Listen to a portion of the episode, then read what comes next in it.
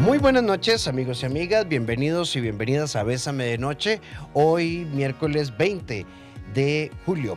¿Cómo les ha ido? ¿Qué tal el día? Espero que la hayan pasado de la mejor manera. Y hoy estaremos en Bésame de Noche en nuestro formato Bésame de Noche Internacional, en la gratísima compañía de un querido amigo de la casa que desde México siempre nos abre un espacio en su agenda. Hoy está con nosotros Roberto Rocha. ¿Cómo estás, Robert? Hola, ¿qué tal? Muy buenas noches. Muy bien, gracias a Dios. Gracias por la invitación. Corriendo sí. Perfecto, perfecto. Mira, perdona que no te, no te había encendido de un botoncito. Ahora sí, bienvenido. Ah, hola, ¿qué tal? un, gusto, un gusto estar con ustedes. Me da, me da mucho gusto poder estar acá. A mí también, como siempre, pues darte, darte las gracias. Y bueno, eh, el esquema de Vuelvo a caer. Este es un, un, tema extraído precisamente del Instagram de, de, Roberto. Y yo creo que, bueno, podríamos ponerlo en el plano del amor y desamor, pero, pero hay un montón de cosas en este esquema. Vuelvo a caer otra vez en que dejo la dieta botada, vuelvo a caer en el mismo tipo de relaciones, vuelvo a caer que dije, no, yo ahora sí terminó el primer semestre del año, el que viene voy con todo y ya voy por 20 y no voy con nada. Y entonces empiezo a experimentar como una contrariedad muy culpógena, muy difícil. Si vos estás en este esquema, vuelvo a caer en conductas o situaciones que no nos ayudan, 8990 004 nuestro WhatsApp. Hoy estamos con Roberto Rocha a ver si logramos romper estos ciclos. Robert, ¿cómo explicamos este esquema del vuelvo a caer? Bueno, para todas las personas que están y que nos escuchan, la parte de hablar de un ciclo, hablamos precisamente de algo que se repite y se repite una y otra vez, ¿sí? Entonces, ¿qué pasa? Cuando yo termino una relación y lo que quiero es, estar conmigo y lo que quiero es dedicarme a mí, pero que no lo hago con todo el ahínco ni con toda la responsabilidad que supone, ¿qué es lo que sucede? Que esta otra persona pues me habla y entonces yo me ilusiono y entonces como ya había, había, había pasado otras veces, eh, me, usa y luego ya le pregunto yo que qué somos y se enoja y luego cuando se enoja me deja de hablar y cuando me deja de hablar yo me envalentono y digo ya no voy a estar aquí y cuando ya digo no va a estar aquí de repente lo extraño, le extraño y cuando me llega un mensajito entonces empieza otra vez este ciclo y vuelvo a caer. Robert, qué, qué difícil, ¿verdad? Porque, porque pareciera, pareciera obvio, ¿no? Pareciera como esperable. Eh, y yo, yo siempre, a mí me gusta poner ejemplo de comida.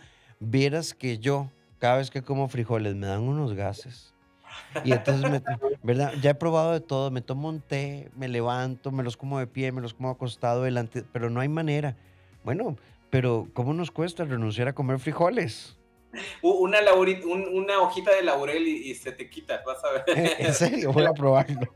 Pero sí, o sea, yo ya sé que algo va a pasar y aún así le, lo, lo, vuelvo a hacer, ¿no? Pensando que en esta ocasión los resultados serán diferentes, pero lamentablemente siempre son los mismos. Y creo que el punto más importante es dejar de vendernos la idea de que las cosas van a ser diferentes, porque realmente quien se la ven soy yo y quien se mete otra vez soy yo y quien tiene que sufrir las consecuencias al final, pues también soy yo. Entonces es mi responsabilidad empezar a hacer conciencia sobre este ciclo en el que me estoy metiendo. Robert, eso, eso, eso me encanta porque yo sé que, bueno, ni, ni, ni vos ni yo en nuestras líneas de trabajo somos de fórmulas, pero creo que le estás dando un punto. Tengo que caer en la cuenta que debo, tengo que dejar de creer que, que sí va a funcionar. ¿Cómo, ¿Cómo rompo ese esquema de esa, de esa creencia o de esa verdad que me vendo que no se sostiene en la realidad?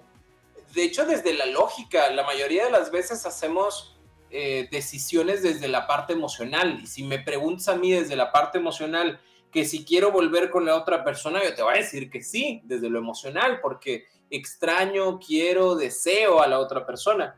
Pero si lo hablamos desde la lógica y desde lo que ha sucedido, y si tengo dos años, dos meses, 20 años teniendo los mismos resultados, te aseguro que va a ser otra vez exactamente lo mismo. Entonces, aquí es dejar de vendernos esperanzas y dejar de andarnos vendiendo como la idea de que algo diferente va a pasar y empezar a ver las cosas realmente como son. Porque, porque porque al final de cuentas nada más nosotros lo vamos a hacer, ¿no? O sea, nadie va a venir por nosotros a decir, hazlo de manera diferente, eres tú el único responsable, la única responsable de tu vida.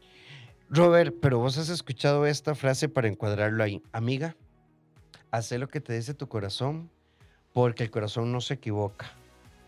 Sí, de hecho el corazón es el que más, más se equivoca, porque al final, digo, obviamente no pensamos con el corazón, pero cuando lo hacemos desde las emociones tenemos que tomar en consideración que hay muy pocas cosas que deberíamos directamente eh, decidir desde nuestra emoción, ¿no? Por ejemplo, casarse es algo que se tiene que hacer desde la razón, no desde la emoción.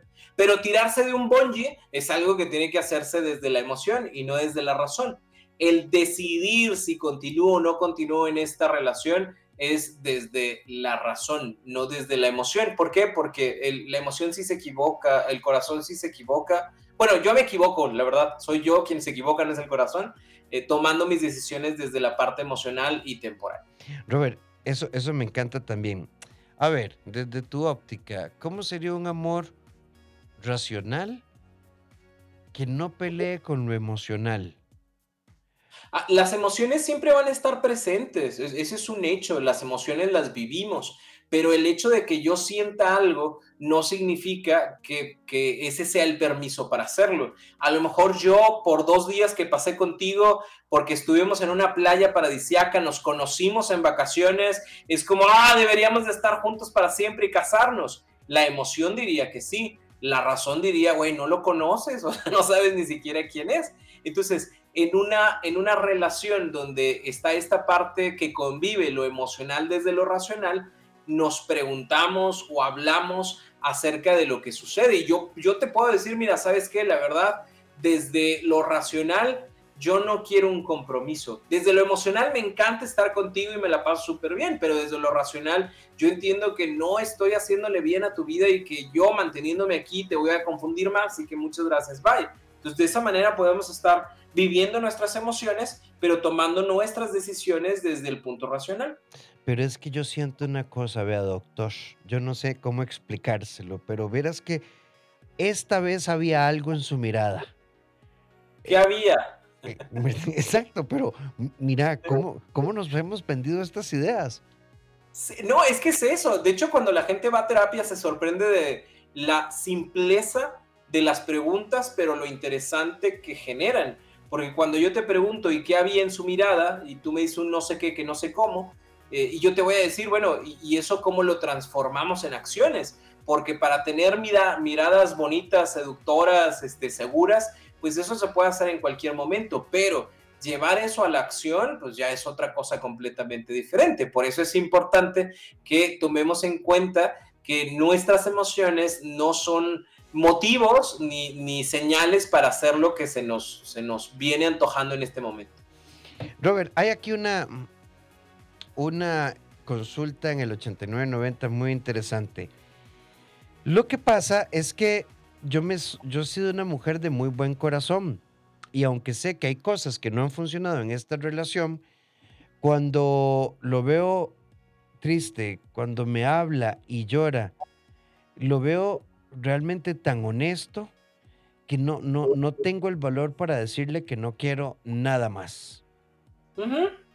Eso significa que ya ha pasado antes, ¿sí? O sea, que lo que, vaya, los seres humanos somos buenísimos para modificarnos y modularnos para alcanzar lo que queremos, ¿no? ¿Cuántos de nosotros no hemos conseguido las vacaciones en el trabajo, este, así como que echándole en la lloradera al jefe para que nos deje salir, ¿no? O sea, es algo que sucede. Entonces, que llore y que se ponga a patalear y a decir es que otra, ahora sí va a ser diferente, sí puede causarte algo emocionalmente, pero vuelvo a mencionarlo, no porque yo me sienta culpable, no porque yo me sienta o vea a la otra persona arrepentida, si yo desde lo que ya hemos vivido me doy cuenta de que no hay cambio, solo lloradera, eh, yo, yo en ese momento digo, ¿sabes qué? No, muchas gracias. Y me retiro, que ese es un punto importante, porque lo que mucha gente hace es como, yo sé que no debería de estar aquí, pero aquí estoy. Y yo sé que cada vez que llora esta persona, me duele en el alma y, ay, jole, hasta me dan ganas de abrazarlo, abrazarla,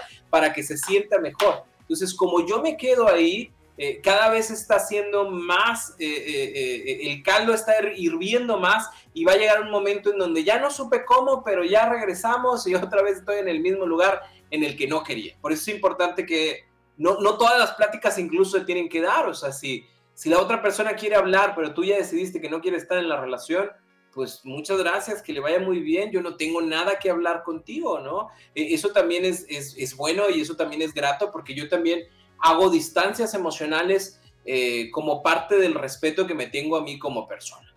Robert, em, hay una amiga que nos dice, pero ¿cómo hace uno con la culpa?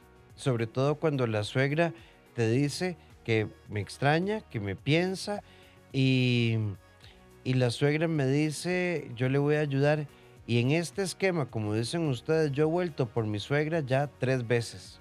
Ándale, importantísimo. Eh, no sé si se acuerdan de Medusa. Medusa, la que tenía las, las vigoritas en la cabeza y que te convertía en piedra cuando la mirabas. O sea, si tú no la mirabas, no había problema. Y, y, ese también es un punto importante. Es como, ay, es que mi suegra me convence, pues ya no le conteste a la suegra. Es que me da mucha culpa pues sí, puede generar mucha culpa en el momento no contestarle a una persona que es de tu pasado, pero preferible mantenerme yo en este momento con, la culpa que después mantenerme con estas ideas de, por, por, ahora sí, como que por mi culpa y por toda la información que obtengo de la suegra, ex suegra, pues ahora me siento mucho peor. Entonces, ¿qué hacemos? Eh, pues, una, no hacemos caso directo y dos, lo empezamos a platicar con otras personas. Si se puede en terapia, mucho mejor. ¿Para qué? Para que tú mismo, tú misma vayas eh, liberándote de esa culpa desde la, desde la conciencia de, a ver, la otra persona es responsable de sí misma, de sus emociones, la relación pues no dio para más, lo intentamos, pero no jaló, que la suegra lo vea muy triste, ex suegra lo vea muy triste, pues qué triste, pero ya no es responsabilidad mía, sigue siendo responsabilidad de la otra persona asumir sus acciones, asumir sus consecuencias y vivir con las consecuencias de lo que se hizo. Antes de, antes de irnos a nuestro corte, esta amiga nos dice, yo durante muchos años eh, caí una y otra vez hasta que en la última él encontró a alguien más y me dejó y siento que eso me ayudó a ver, ¿cómo decirte? Si de pronto esta circunstancia rompió el ciclo, bien, pero no te ayudó, porque entonces nunca fue tu decisión. Ajá, el gran problema de eso es que no dependió, no, no, no fue un, no dependió de mí. Sí, a lo mejor ahorita resulta beneficioso, pero si en dos, tres semanas la otra persona te busca, te aseguro que lo más normal es que vayas a caer. Por eso es importante que la decisión sea personal y que no nos esperemos hasta que la otra persona diga, ya no quiero nada contigo, me voy a ir de tu vida y se fue, a lo mejor sí, dos o tres semanas. Eh, eh, no funciona, funciona momentáneamente, pero a la larga, digamos que te acostumbras a que sea la otra persona la que tome decisiones y no tú. Sí, Robert, y es que en, tiempos de la interconexión, ¿no, ¿no, te parece? Hay, hay artículos, todavía creo que no, no he leído así como una gran investigación, he leído artículos muy interesantes. ¿Cómo nos cuesta en, en épocas como las nuestras eh, romper la comunicación como un recurso de autoprotección? Es inmaduro bloquear, es inmaduro dejar de seguir, es inmaduro eh, sacar de redes y este tipo de cosas. Y, y yo creo que eso no es inmaduro. Yo creo que uno debería corte, jale y vámonos. Sí, o sea, en cada situación es diferente, pero si yo me doy cuenta de que estar en contacto o estar en interacción eh, directa o indirecta con esta persona me hace daño, pues también es mi responsabilidad salirme, ¿no? e, es como decir, ay, es que las donas engordan, pues sí, porque te las comes, ¿no? Si no te las comes, no, no, no, no te van a engordar, ¿no? Entonces, también acá, ¿es inmaduro? Pues no, la gente podrá decirlo, pues que lo diga, ¿no? Cada uno de nosotros tomará las decisiones necesarias que le crean convenientes para poder salir de la situación que le hace daño. Vamos a hacer nuestro primer corte. Hoy estamos como Roberto Rocha. Pueden buscar sus redes en todo YouTube, TikTok, Facebook, Instagram, todas como Roberto Rocha, enlazados a través de internet para crearte un espacio de reflexión y crecimiento personal. Eh, nos fuimos, hoy estamos hablando de ese ciclo de vuelvo a caer una y otra vez y nos fuimos con una consulta muy interesante. Una amiga nos dice, ¿qué características tienen estas personas? ¿Por qué les cuesta tanto tomar esas decisiones? Ustedes lo explican muy bien, pero están describiendo a mi hermana al punto que yo ya me harté y no le digo nada, pero está atrapada en una vida espantosa y toda la familia se ha ido haciendo a un lado porque él, él es una persona muy difícil, todo lo arruina. Robert, esta es una gran pregunta, me parece. Sí, digo, eh, puede pasarle a cualquiera de inicio, tomemos en consideración eso, eh, porque todos, todos, al momento de relacionarnos afectivamente con alguien, generamos algo normal que se llama apego. O sea, todos necesitamos un apego para poder generar vínculos con la otra persona, ¿no? Entonces, a todos nos cuesta de inicio, a menos que no tengamos empatía y demás, ¿no? Pero sería muy difícil. Pero cuando ya vemos que el costo es demasiado y que las personas vuelven y vuelven y vuelven a caer y no salen de ese ciclo, hablamos de personas que vienen eh, de mm, situaciones de dependencia emocional en donde yo deposito todo mi autoestima, mi valor, mi concepto personal, mi felicidad, mi tranquilidad, mi todo en esa otra persona. Por ende, el hecho de que la otra persona se vaya supone para mí casi casi como el término de mi vida, precisamente porque yo no tengo nada por mi cuenta. Y cuando esa persona vuelve, es la alegría total y completa porque voy a volver a tener y a sentirme como me sentía antes. A pesar de que me duela, a pesar de la mentira, de la infidelidad, de la deshonra, yo voy a seguir ahí. ¿Por qué? Porque hay estas necesidades que yo no he logrado eh, generar por mi cuenta y que estoy acostumbrado, acostumbrada a depositarlo en el otro, que es lo que me mantiene en esta constante de relación no deseada. Sí, Robert, hay, otra, hay otra pregunta por acá. Eh, y me parece realmente, y, esta amiga, voy a hacerlo en encuadre, vieras que no me parece tonta ni ridícula tu pregunta porque esto ha dado de qué pensar. Hay una amiga que nos dice, eh, voy a resumirlo porque es muy largo el mensaje, Robert. ¿Y qué piensan ustedes de Ben Affleck y J. Lo después de 18 años regresaron y se ven muy felices? Bueno, en la historia de ellos dos, sabrá Dios este, cómo está la cosa. Vamos a presuponer que está bien. Pero esto no quiere decir que como ellos dos lo lograron, entonces yo lucharé eternamente porque si J. Lo lo logró, este... Y, vos sabes que esto, yo he visto un par de TikToks ahí, por ejemplo, decían, a ver, J. Lo volvió con Ben Affleck porque era Batman pero el tuyo era Voldemort, así que tené mucho cuidado. no, pues que les vaya muy bien, o sea, a final de cuentas, eh, eh, a, todo el mundo se le desea algo bueno, pero también tome en consideración que cada relación es completamente diferente y sobre todo las relaciones de redes sociales, pues la verdad es que solo vemos aquello que nos dicen que, que, queremos, que quieren que veamos de ellos, ¿no? No sabemos cómo se llevan, no sabemos, digo, y tampoco nos interesa, es su vida, no es la de, nosotros, pero tampoco se trata como de decir, ah, si ella lo pudo, yo también lo, yo también lo podría hacer. Eh, no, no, no va por ahí, creo que es más un tema de, de revisar cada quien su propia relación y dejarnos de las fantasías de lo que otras personas hicieron. Sí, además, igual hay muchas historias, o sea, yo creo que nosotros como psicólogos podemos contar de relaciones que se despedazaron por tonterías y tenían mucho potencial, y relaciones que de verdad resurgieron de las cenizas, pero después de un esfuerzo muy significativo a nivel consciente. En el 89-90 nos dice una amiga, yo tengo casi seis años de estar con mi novio, he tratado de dejarlo porque ya no siento nada por él, pero cada vez que trato de alejarme se enferma de algo y yo me siento culpable por lo que pasa. Y amiga, vos sos doctora, digamos, ¿puedes aportar algo al tema?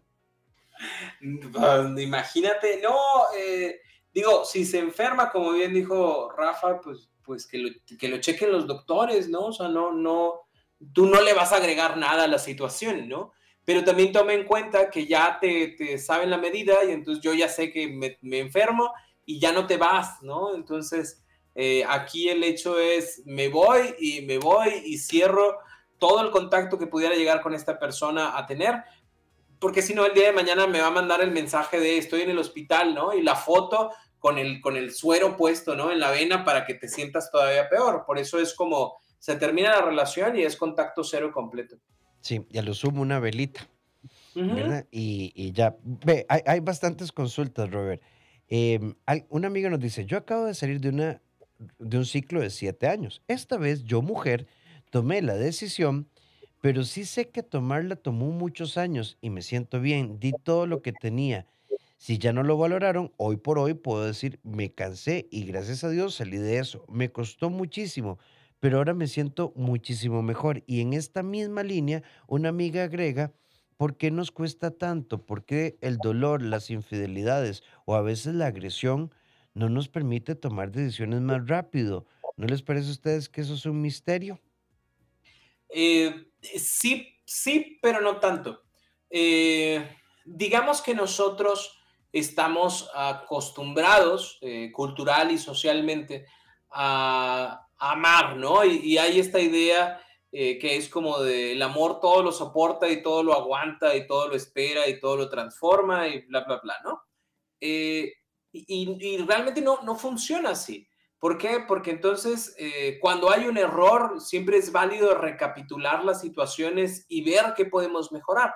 Pero cuando hay un error que se repite, y sobre todo que me hace daño, yo tengo que abandonar la idea de con mi amor voy a hacer que cambie, con mi amor se dará cuenta, eh, tiene que entender que lo que está haciendo está mal para que entonces podamos estar bien. Eh, eh, realmente esta es la idea que, que me mantiene ahí, ¿no? Como no me voy a dejar que esto termine nada más porque sí, o tenemos muchas ideas latinoamericanas sobre cómo van a crecer mis hijos sin su papá o sin su mamá ¿Cómo yo voy a separar a toda esta familia? Así que yo mismo me voy haciendo como mis propios chantajes emocionales para no salir de una situación en donde yo sé que debería de salir.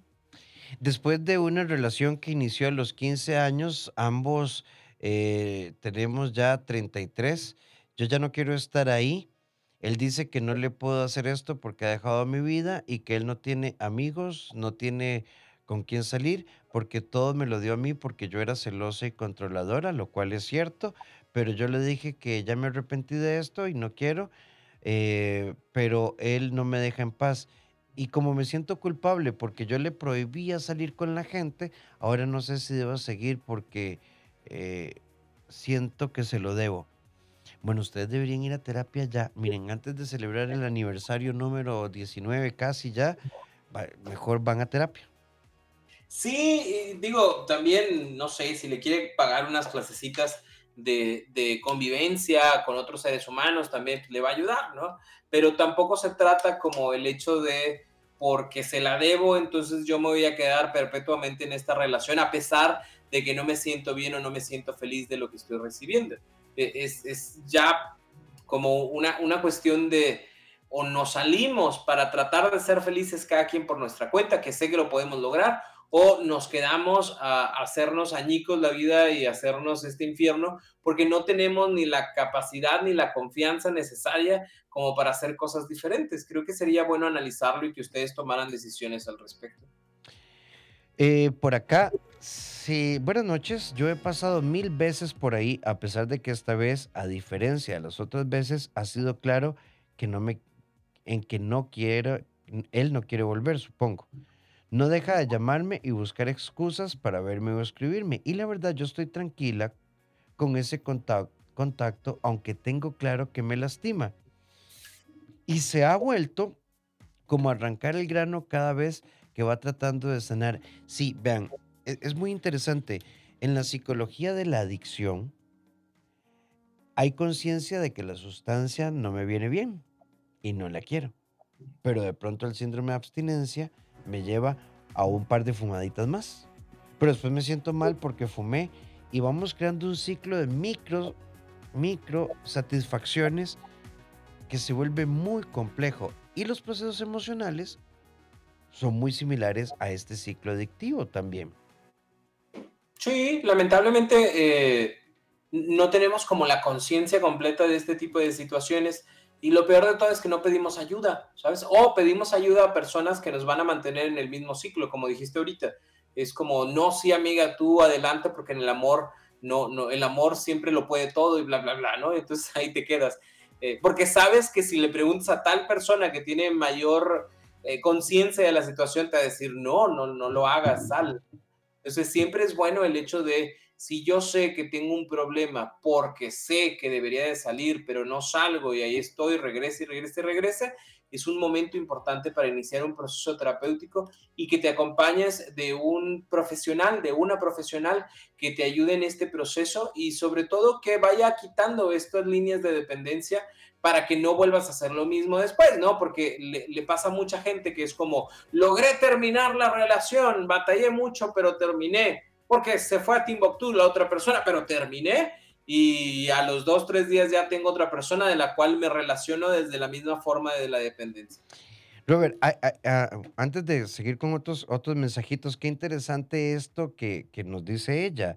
Em, aunque no quiero estar ahí y sé que no me conviene, estos contactos me tranquilizan.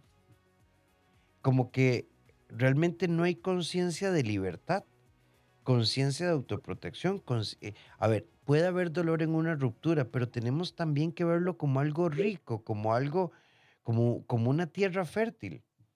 Pues es que es normal, de verdad. Digo, una de las cosas que más sorprenden en terapia es como, sí, pero eh, sí voy a terminar la relación, pero no quiero que me duela, ¿no? O, sí, este, sí creo que es lo mejor el hecho de terminar, pero pues es que no me gusta el dolor y no me gusta sentirme solo, sentirme sola. Por eso mismo es, importante el acompañamiento y sobre todo empezar a normalizar que en un proceso de duelo el, dolor es parte de, y como dice ahorita Rafa, o sea, es, es esta tierra de crecimiento, es esta tierra de cultivo que puede ofrecer cosas nuevas y diferentes para ti, eh, o, no, o, puede ser la misma tierra de siempre que da los frutos de siempre y que pues, no termina generando nada más positivo que lo que ya se había hecho anteriormente. E, es una decisión personal y es una responsabilidad personal. Sí, hay una amiga que nos dice acá, lo mío es respecto al trabajo. Varios años tuve dos trabajos y no necesariamente porque me fuera mal económicamente. No obstante, no me sentía feliz y me cansaba demasiado. Tiendo a llenarme de cosas, ya sea de trabajo o de estudio, pero nada diferente, algo nada más para mí. Después de iniciar terapia y considerar unos aspectos, me quedé solo con un trabajo y de hecho este año cambié de trabajo y gano bien, pero me metí a trabajar en otro lado adicional al que tengo. Es como un círculo vicioso porque ni siquiera lo disfruto. Decidí no seguir con ese trabajo extra porque necesito hacer cosas diferentes a mi profesión. Vean, hay una palabra clave que yo creo, a ver, no es tan simple, pero disfrute. Le, hemos rendido tanto culto al sufrimiento que lo hemos normalizado. Y, y, hemos, Robert, no sé si estarás de acuerdo, y el disfrute, que es lo añorado, lo vemos como inalcanzable y lo que abrazamos es el sufrimiento. Y luego lo que es el disfrute, cuando lo consigo, pues ya no lo disfruto porque porque no era tan especial ni tan espectacular como yo lo esperaba, ¿no? Digo, obviamente cada quien trabajará el tiempo que crea que conviene que sea importante para ellos, pero también tiene que tener un sentido, ¿no? Y una lógica, eh, el por qué lo hacemos, ¿no? Porque si no, vamos a tener, eh, tratar de llenar siempre espacios y espacios y espacios y, y no tener el tiempo con, conmigo, ¿no? Habrá que analizar también si a lo mejor me lleno de cosas nomás para no estar conmigo, ¿sí? Porque no me gusta estar, porque termino eh, alguna actividad y entonces empiezo a escuchar mis pensamientos y no me agradan, no me gustan, déjame, realizo otra cosa. ¿Y, y qué pasa? Que eres buenísimo, buenísima trabajando, pero no eres buenísimo, buenísima estando contigo.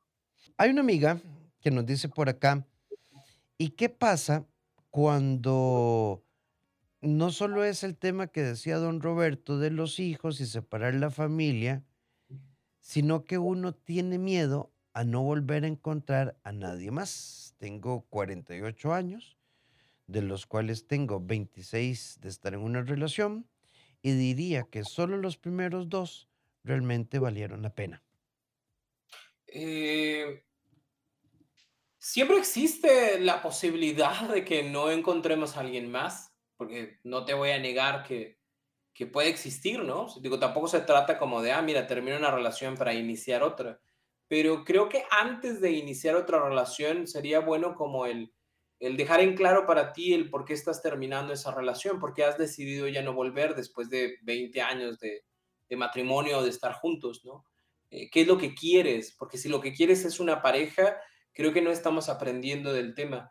Eh, quiero estar tranquilo, quiero estar tranquila, quiero estar en paz, quiero crecer como persona, quiero aprender de mí, quiero tener mayor confianza. ¿Qué, qué es lo que quieres, no? Para que eso lo puedas trabajar contigo. ¿Por qué? Porque si tú sales de una relación desde la necesidad de encontrar a alguien, te aseguro que a la vuelta de la esquina te lo vas a encontrar. Pero, ¿qué quieres encontrar? Qué buscas que te ofrezcan y qué buscas también ofrecer, e, ese es el punto más importante. E, entonces, no, no es, e, entiendo el miedo que puedas tener al no encontrar a alguien, pero creo que más allá del miedo es qué quieres dejar atrás y, qué quieres para, para ti, para tu vida, y entonces ya después ver si lo puedes conseguir en otra persona y, y tener otra relación. Sí, ¿cómo darse una oportunidad cuando uno se ha aferrado a una persona que a todo esto te ha dicho que eres mala amante, que sos la peor novia y que realmente estar conmigo estos 11 años es una pérdida de tiempo. Y siempre me lo dijo. Y yo sé que estoy mal porque yo pude no haber vuelto, pero yo decidí volver. Ya se terminó definitivamente, pero tengo las palabras de él metidas en mi cabeza. Eh, bueno, esos, esos hechizos solo son válidos si yo le doy el poder a la otra persona o a la imagen de la otra persona de hacerme daño. Si bien es cierto, se dijeron, que, pero no significa que tengan que ser ciertos. Eh, ¿Por qué? Porque no solo, o sea, vaya, no nos hacemos malos amantes o malas parejas por nosotros solos, siempre es dentro de una interacción, ¿no? E, entonces, Sí, probablemente no fueron una buena pareja juntos, pero eso no significa que el día de mañana no pueda ser una buena pareja con otra persona. Eso se construye en el día a día, así que creo que lo puedes hacer diferente. Creo que eres una persona mucho más sabia después de esta relación y que tienes más experiencia para no cometer los mismos errores que ya cometiste en un principio. Así que te la cambio. En lugar de pensar, no soy una buena pareja y no soy una buena amante, yo te diría, soy una persona más experimentada y sabia para tener una relación sana y en crecimiento. Y quisiera rescatar algo de lo que acabas de decir, Robert. Literal, esos hechizos, esos hechizos. Yo, con profundo respeto a la persona que crea en esto, eh, hay una tienda, aquí en San José hay un bulevar que se llama el Barrio Chino. Y hace algunos años dando vueltas por ahí, cuando lo inauguraron y todo esto, había una tienda donde venden un montón de carajadas, inciensos y velas y cosas. Y había un anaquel, imagínate, Robert, como una, como una, eh, un, como un dispensador de bolsitas de té. Y cada una tenía un rotulito, que para el mal de ojo, que para no sé qué, ¿verdad? ¿Sabes cuál no había? Y estaba agotada. Y la señora me dice, no, es que se vende rapidísimo para el amarre del amor, ¿verdad? Este, y hasta donde yo sé, no he conocido a nadie que ese amarre lo haya hecho feliz. Es un hechizo, o sea, no es una realidad, eh, eh, no, no, no es una verdad. No, yo la creo como verdad porque le doy el poder a la persona que lo dijo, ¿no? Pero, pero vaya, las personas hablamos, ¿no? Eh, y, y, no siempre lo que hablamos, digo, todo lo que hablamos son ideas, no realidades. Así que yo escucharé eso como un hechizo, pero tengo un hechizo mucho mejor. Y como lo comentaba ahorita, en lugar de pensar que no soy una persona, eh, que, soy una mala pareja, que soy una mala amante, prefiero pensar que soy una persona sabia, con experiencia y con la capacidad de transformar mi vida y buscar buenas relaciones eh, en crecimiento y sanas, ¿no? Eso se escucha mucho mejor y te aseguro que te va a ayudar mucho más que el embrujo el otro pasado. Por acá nos dice, eh, hola, quiero consultar esto que acaban de decir. Cuando ya no se puede buscar cada quien por su lado y ser felices o seguir batallando, se puede lograr con terapia realmente hacer nacer de nuevo el amor sin que sea un ciclo de dependencia y poniendo que, suponiendo que ambas partes sentimos que nos amamos o decir esto es solo por decirlo. Los felicito por el programa, siempre con buenos temas y decir que después de seis años intentando pedir volver a ser novios de manito sudada tampoco creo que sea tan producente. A ver, la terapia no es mágica. La terapia es un proceso que busca soluciones, pero las soluciones no son una proyección de mis deseos. Es, está orientada a la realidad. Qué bonito, ¿no? Pues yo que agrego ya con eso. Tenemos, de que, o sea, de que, hay posibilidades, hay posibilidades, pero obviamente todo dependerá del compromiso, de la apertura que tengan para poder hacer cambios. Eh, hacer cambios, eh, nótese el hacer eh, juntos. No, no es como vengo aquí a traerle a mi esposo para que me lo cambie, ¿sí? O vengo aquí a traerle a mi esposa para que me la cambie y la haga mejor persona. Es, volvamos al punto, es la interacción que tenemos ambos no nos funciona y queremos aprender mejores formas de relacionarnos, ¿no? Y entonces empezamos a trabajar los tres para que al final los dos tengan las herramientas necesarias para superar las situaciones que se les presentan. Buenas noches, doctores. ¿Cómo se puede tratar un tema familiar cuando yo soy la persona que debo andar corrigiendo las malas costumbres? Estoy cansado de dar lo mejor de mí y creer que las cosas van a cambiar, pero no es así. Ya no lo haga. Te vas a dar cuenta de que el mundo no se sostiene por ti. Como quiera, la gente va a hacer lo que pueda hacer con los recursos que tenga, los aprendizajes que tenga pero deja de ser. Acá en México, no sé si allá tengan la lotería. Sí. Ah, ok. Hay una imagen que es la del mundo, ¿sí? Que es una persona sosteniendo el, planeta. Bueno, así te ves. Así que no eres el mundo, no eres esa barajita de lotería. El mundo va a girar a pesar de que tú hagas o no hagas cosas. Entonces deja que la, la gente haga y aprende a respetar la individualidad del otro. Eh, hay una amiga que nos dice, hace siete años terminé una relación y estaba completa y absolutamente feliz que tenía que terminar esa relación y aún lo creo. Pero luego de esa relación, aunque me gustaría tener una relación, no sé qué pasa conmigo, me, doy la oportunidad de estar con alguien rápidamente, yo lo llevo al sexo, luego me aburro y los fleteo. Eh, no sé si en México se dice fleteo, es como los, los saco. Los aviento, ajá. Los aviento, sí, como los saco de mi vida. Y no sé si esto está bien, no me siento mal por hacer esto, pero, pero yo no era así, yo era súper apegada y ahora me siento como en el otro extremo. Siempre y cuando esté claro para la otra persona, no es un problema. ¿Sí? O sea, si los dos sabemos que estamos aquí nomás por gusto y antojo y cuando se nos quite el gusto y el antojo, uno de los dos dirá adiós y los dos lo sabemos, ahí no hay problema. Pero si lo que tú estás haciendo es utilizar otras personas que si me aburren, bye, ahí sí no está padre. ¿Por qué? Porque estás tratando a las personas como objetos y no son objetos, son, son personas, ¿no? Eh, creo que sería bueno el hecho de iniciar un proceso terapéutico para ver el por qué te fuiste al otro lado, ¿sí? Y, y, que no se convierta esto en un lado oscuro como, como en Star Wars, ¿no? Y que ya no pueda regresar, sino más bien que, que sepas que si quieres vivir estas experiencias, son válidas siempre y cuando haya, eh, haya eh, por parte de los dos esta, esta autorización de nos estamos utilizando por un momento y es válido y está bien. Sí, sí, es como, bueno, es un acuerdo de mantenimiento biogenital y vámonos, ¿verdad? Y llegamos a nuestro bloque de cierre. Recordarles que estamos en la segunda temporada de Bésame de Noche 2022 y tenemos el cambio de horario. Ahora no estaremos a las 7 de la noche, sino a partir de las 8 en punto. Robert, entrando en el bloque final, hay una amiga que dice, la depresión no puede mantener a uno ahí aunque uno no, aunque uno no quiera estar ahí? Sí.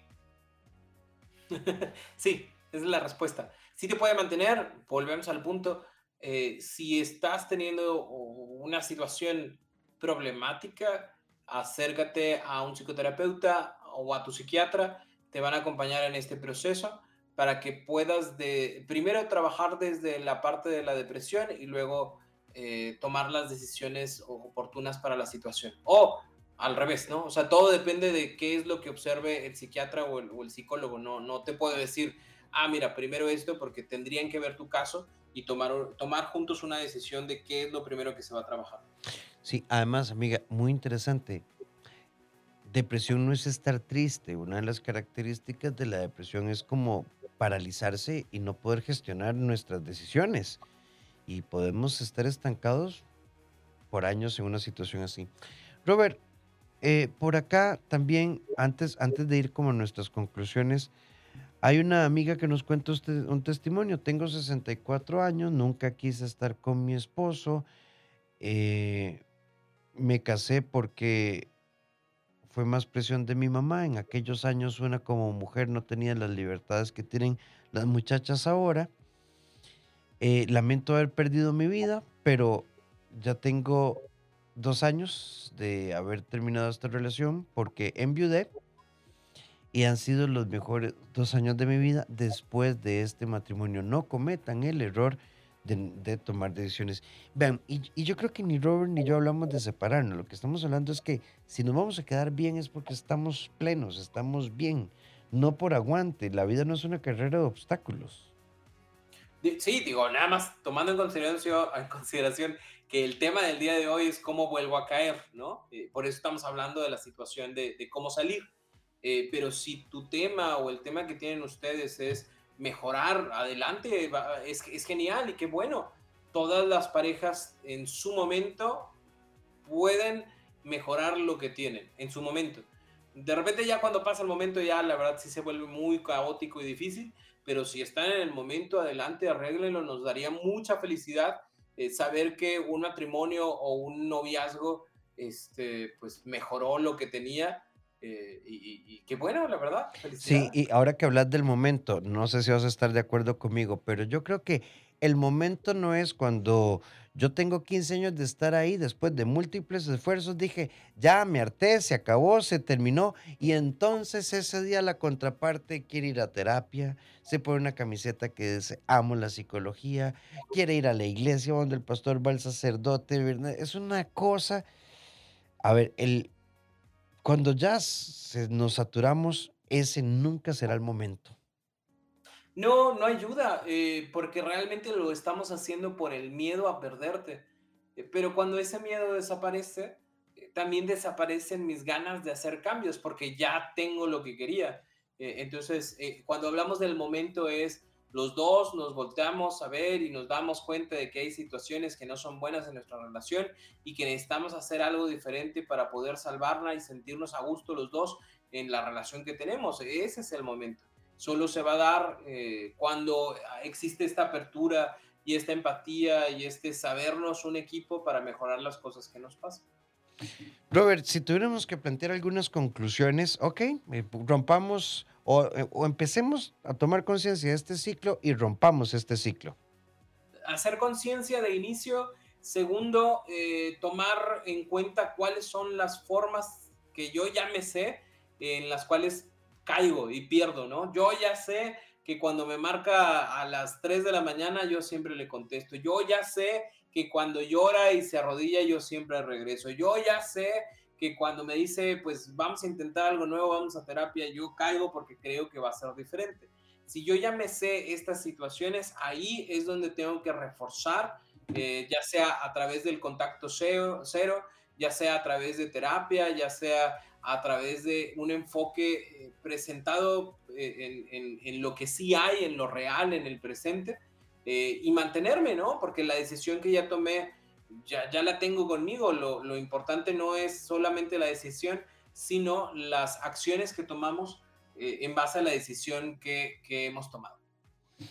Robert, y hay una palabra aquí que, que me parece interesante. No puedo leer todo el mensaje porque es un poco largo, pero eh, la amiga dice, ¿cuál puede ser la receta para sentirse libre? La receta para sentirse libre es, es ser tú, la verdad no, no, no, no imagino otra forma de libertad que sintiéndose tranquilo con lo que uno es y con lo que uno hace. Eh, y eso lo puedes hacer eh, con pareja, sin pareja, eh, con trabajo, sin trabajo, mientras lo que tú hagas realmente es lo que tú deseas y te sientas bien contigo mismo y con los demás, con eso tienes.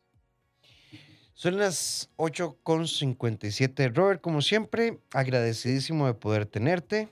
Eh, ya hemos pactado como tres fechas este trimestre con vos, lo cual me parece maravilloso.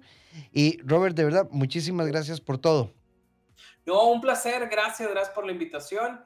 Eh, acá ya van a ser las 10 de la noche, ya es hora de hacer la meme. Eh, gracias por, por, por, este tiempo y sobre todo el darnos la oportunidad todos de ser conscientes de muchas cosas que están pasando en nuestra vida para tener ahora sí la vida que realmente queremos y la que buscan. Y recuerden que si ustedes quieren volver a escuchar este programa, eh, pueden buscarlo mañana, tipo después de mediodía, en Spotify, Bésame CR. Y encuentran la versión editada, ya sin la música, entonces para que lo tengan por ahí. Robert, te mando un abrazo, feliz noche, saludos a tu esposo, un beso a tu hija y nos estamos hablando.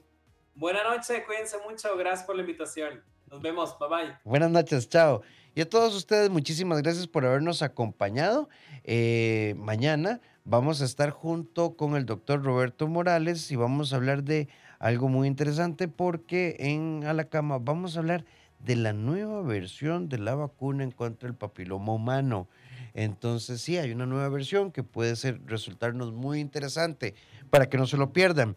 Y por supuesto, invitarlos a mis redes, doctor Rafael Ramos, en Facebook, Instagram, YouTube, en TikTok, a, mi web, eh, a la escuela abrazatuvida.com. Hoy, de hecho, tenemos una clase muy bonita.